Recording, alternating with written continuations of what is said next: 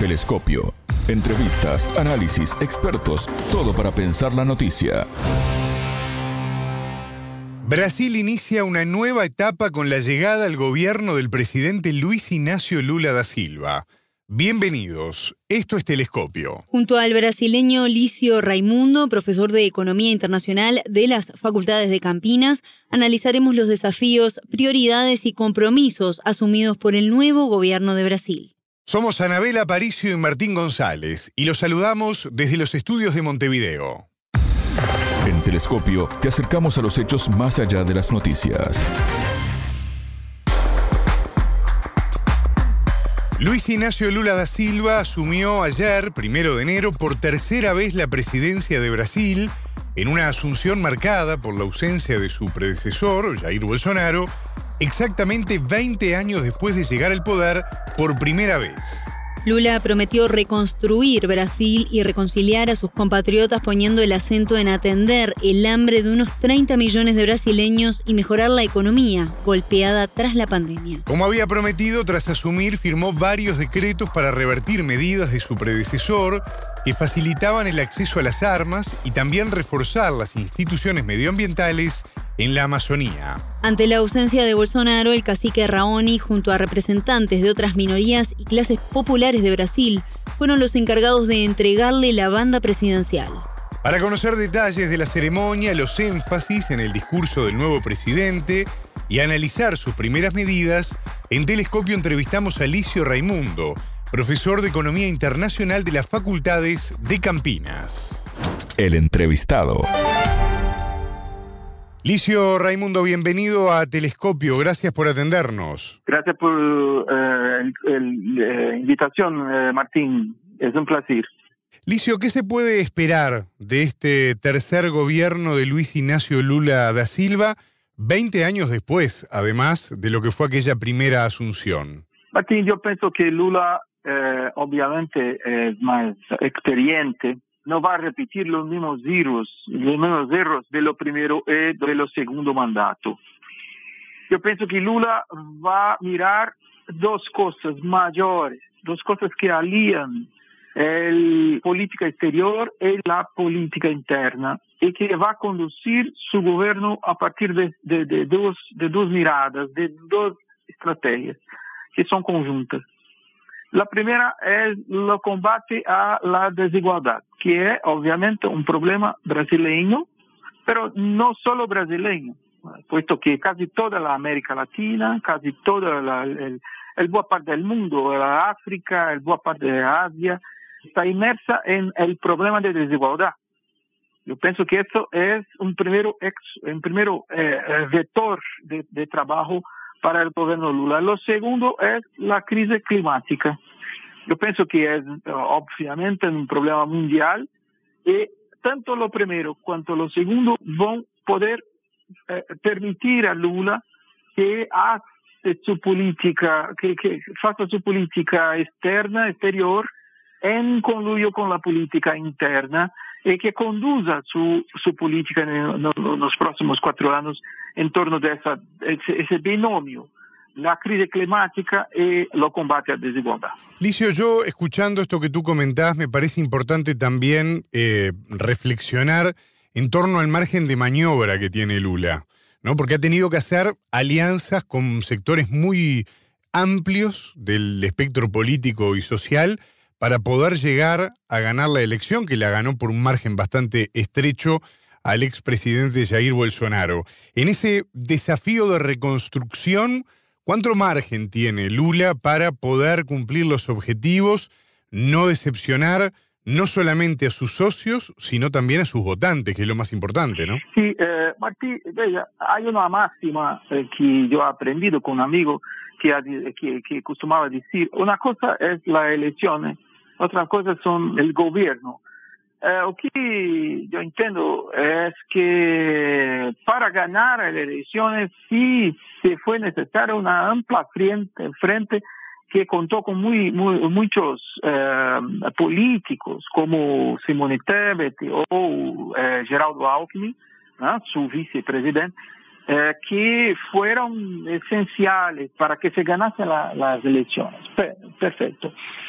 Pero para la gestión, todos los gobiernos brasileños, todos los gobiernos democráticos del Brasil eh, necesitan de una frente amplia. ¿ah? Eh, es absolutamente necesario.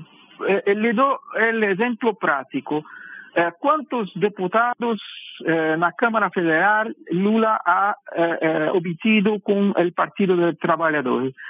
Apenas 99, apenas 81, 81 diputados, son 513 en el total.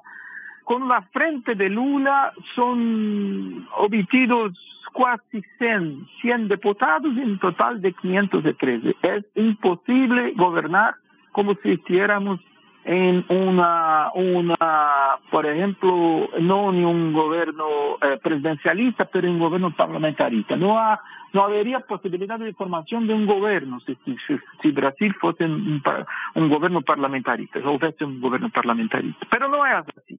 Es necesario para el presidente de la República en Brasil desde 1985, cuando entonces retornamos a la democracia, eh, construir una base amplia. Y si, olhamos, si, si, mirarmos para lo que Lula ya está haciendo, eh, podemos observar la construcción de esta base amplia, que envolve otros partidos, incluso partidos, incluso diputados que, senadores, perfecto, que son eh, de eh, hasta, otro, hasta la, lo, lo, último mandato, eh, extremadamente próximos de Bolsonaro. Bolsonaro. Eh, la ouvinte uruguayo y otros de América Latina pueden eh, estar preguntando, preguntando, bueno, ¿cómo es posible que el diputado del partido X pueda, pueda prestar su apoyo a Lula hoy eh, si estaba con Bolsonaro hasta un mes o dos atrás? Sí, es posible porque con excepciones, el Partido de Trabajadores es una de las excepciones, eh, los diputados tienen una adhesión muy fraca, muy, muy poco adherente a los partidos políticos en Brasil. Esta es una máxima, es un, caso establecido en Brasil. Los, diputados y los senadores son casi, casi que autónomos en su relación con el poder. Eh, yo pienso que Lula es el maestro para la construcción y para la confección de apoyos tanto en la Cámara como en el Senado. Eh, esta maestría va a tener que se mostrar ahora como nunca antes. Licio, eh, hay otro elemento importante que me parece a destacar en este diálogo que estamos manteniendo contigo que tiene que ver con lo que fue el acto en sí mismo de, de asunción de Lula como el nuevo presidente de, de, Brasil, ¿no? Porque Jair Bolsonaro estaba en Estados Unidos, se había ido de, de, Brasil, un hecho que rompió un poco con la tradición del traspaso de, de, la banda presidencial. ¿Qué significó este traspaso del poder en manos del pueblo, por así decirlo, a Lula? Sí, veja, uh, Martín, esa ceremonia de, de, ayer fue una de las más belas, si no la más bella ceremonia de transmisión de, de poder que yo he visto en toda mi vida. En fato, lo que se dice es que Bolsonaro eh, eh, dio un regalo a Lula en, quedando eh, fuera de Brasil y no transmitiendo el, el facha presidencial para eh, el nuevo presidente Lula. ¿Por qué? Porque le dio la oportunidad de hacer la manifestación de ontem, que no, no, no fue apenas una una transmisión pura y simple del poder de un mandatario a otro, fue la transmisión simbólica. El pueblo, representado por los lo, lo chicos que la estaba, lo indígena que la estaba, las mujeres, los lo rendecapiados, etcétera, todo el pueblo brasileño representado que subió la rampa del Palacio de Planato con Lula.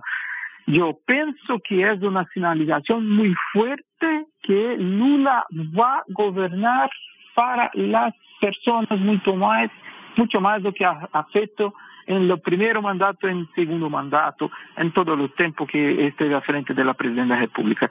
Yo pienso que es un simbolismo fantástico para el Brasil hoy y para la Latinoamérica como un todo. ¿no? Licio, aprovechando los minutos que nos quedan, me gustaría preguntarte también por las prioridades, ¿no? Pasando raya un poco después de todo lo que hemos hablado contigo, que va a tener este gobierno. Eh, podemos hablar que la economía, el hambre, la reconciliación, entonces, son algunos de los principales eh, puntos que tiene que abordar Lula ya desde este arranque. Yo pienso que en el arranque, eh, como dicho, son tres las prioridades. Primera, la reconstrucción de las relaciones institucionales entre eh, los tres poderes. Son absolutamente necesarios. Es necesaria esa reconstrucción. Eh, es necesario que cada poder volte a hacer o que la Constitución determina que son sus límites. ¿ah? Eh, me queda acá el, el, ejemplo de lo que tivemos eh, recientemente, hasta recientemente, que es un presupuesto secreto del, del Poder Legislativo. Uh, no, no, es posible que una democracia funcione, que una constitución sea como es la constitución brasileña, sea respetada con un presupuesto, presupuesto secreto, donde los diputados, eh, los senadores pueden gastar sin que haya la, la clara demarcación de quién está direccionando el gasto para dónde y quién está asignando, está simplemente direccionando el dinero. Pero eh, yo pienso que esas cosas tienen que se restablecer. El, el primer objetivo. Segundo, eh, la hambre. La hambre en Brasil es la desigualdad. La desigualdad que pasa por varios aspectos. Si tomamos, por ejemplo, el presupuesto del área de salud, el presupuesto del área de educación, que ya, ya, ya están aumentados, ya están ampliados. La creación de nuevos ministerios, como los ministerios de los pueblos originarios, como los ministerios de las mujeres, como los ministerios de la igualdad racial, son todos ministerios que en conjunto apuntan para una reconstrucción y una disminución de la desigualdad en Brasil, desigualdad racial, desigualdad de género, desigualdad en todos sus, sus aspectos. Y en tercero, la crisis climática. Veja, Martín, mira bien, Marina Silva, que es una mujer conocida en todo el mundo como uh, combatiente de la crisis climática es la ministra de Medio Ambiente y de la crisis climática. El nombre de su ministerio es Medio Ambiente y Crisis Climática, y combate a crisis climática. Es muy importante, es una finalización, a mi juicio, muy importante. Y yo pienso que esas son las tres recortes clave de la, del gobierno Lula. Licio, te haría muchas preguntas más, pero simplemente para redondear por esta vez, pero me parece interesante seguir hablando de estos temas en el futuro, me gustaría consultarte por las relaciones internacionales, que es de lo que menos hablamos en este diálogo, obviamente, porque estamos centrados en lo que ocurre dentro de Brasil, pero ¿cómo te imaginas que va a ser el trabajo del gobierno de Lula? En materia de relaciones internacionales para la región y para el mundo, donde ya ha dado algunas señales en la previa, pero que ahora que ya está gobernando es el momento de empezar a llevarlo a la práctica. Martí, excelente pregunta. Eh, yo pienso que Lula eh, va a recomenzar algo que de facto ya, ya se, se empezó. El primer mandato de Lula primero, eh, la reconstrucción de las relaciones de Brasil con la América Latina es esencial. Es la primera, la primera viaje internacional de Lula será como eh, la tradición eh, muestra para la Argentina. Yo pienso que va a si, si, si, quedar en Argentina, pero no va se quedar en Argentina y voltar a Brasil. Va a Argentina, va a Buenos Aires y va a hacer una especie de tour por la América Latina. Va a Caracas, tal vez Montevideo, tal vez Bogotá, tal vez Santiago de Chile. Yo pienso que el, el, primero, el primero objetivo es la reconstrucción de la Unión Latinoamericana en, en torno de un proyecto, de un proyecto común de la desarrollo en América Latina. Segundo, Lula va a se aproximar del gobierno Biden. Veja, Veja, eh, Martín, yo pienso, eh, eh, Lula precisa, Lula necesita del apoyo de los Estados Unidos, claro, la mayor potencia del mundo, obviamente, pero Biden también tiene mucho a ganar con la proximidad de Lula, una figura internacional, una figura conocida internacionalmente. ¿ah? Yo pienso que va a haber una proximidad muy próxima y Biden ya está pensando en la próxima pelea que probablemente se dará con Donald Trump. El segundo punto que Lula mirará, la proximidad con los Estados Unidos de América. En tercero, la proximidad con Europa. Si Lula fará un tour, pienso que a partir de los dos grandes países de, de la Europa, Alemania y Francia. ¿Ah? y donde será muy bien recibido. Ya hay finalizaciones clarísimas en este sentido. ¿Y por qué Lula mira a la Europa principalmente? No solo por los cambios comerciales, pero sobre todo por la cuestión climática. Europa, como sabemos, es la, la región del mundo que intenta resgatar su protagonismo a partir del discurso de eh, la combate a crisis eh, climática y Lula sabe eso. Y Lula se reaproximará de la Europa a partir de la, del discurso climático. Y por fin, la China. Es evidente, eh, no hay posibilidad de, de, de, pensar en política exterior en el siglo XXI sin eh, incluir la China. Pero con muy cuidado, Lula también establecerá con la China una relación muy, muy, de muy, de muy proximidad, de mucha proximidad. ¿eh? Yo pienso que son las cuatro vertentes de la política externa brasileña que ya se manifestará a partir de este mes de enero de 2023. Licio Raimundo, gracias por estos minutos con Sputnik, con Telescopio, y si te parece, volvemos a conversar en cualquier momento. Como quieras, eh, Martín, es un placer enorme, gracias. Telescopio. Ponemos en contexto la información. Hasta aquí, Telescopio. Y pueden escucharnos por sputniknews.lat. Telescopio. Un espacio para entender lo que sucede en el mundo.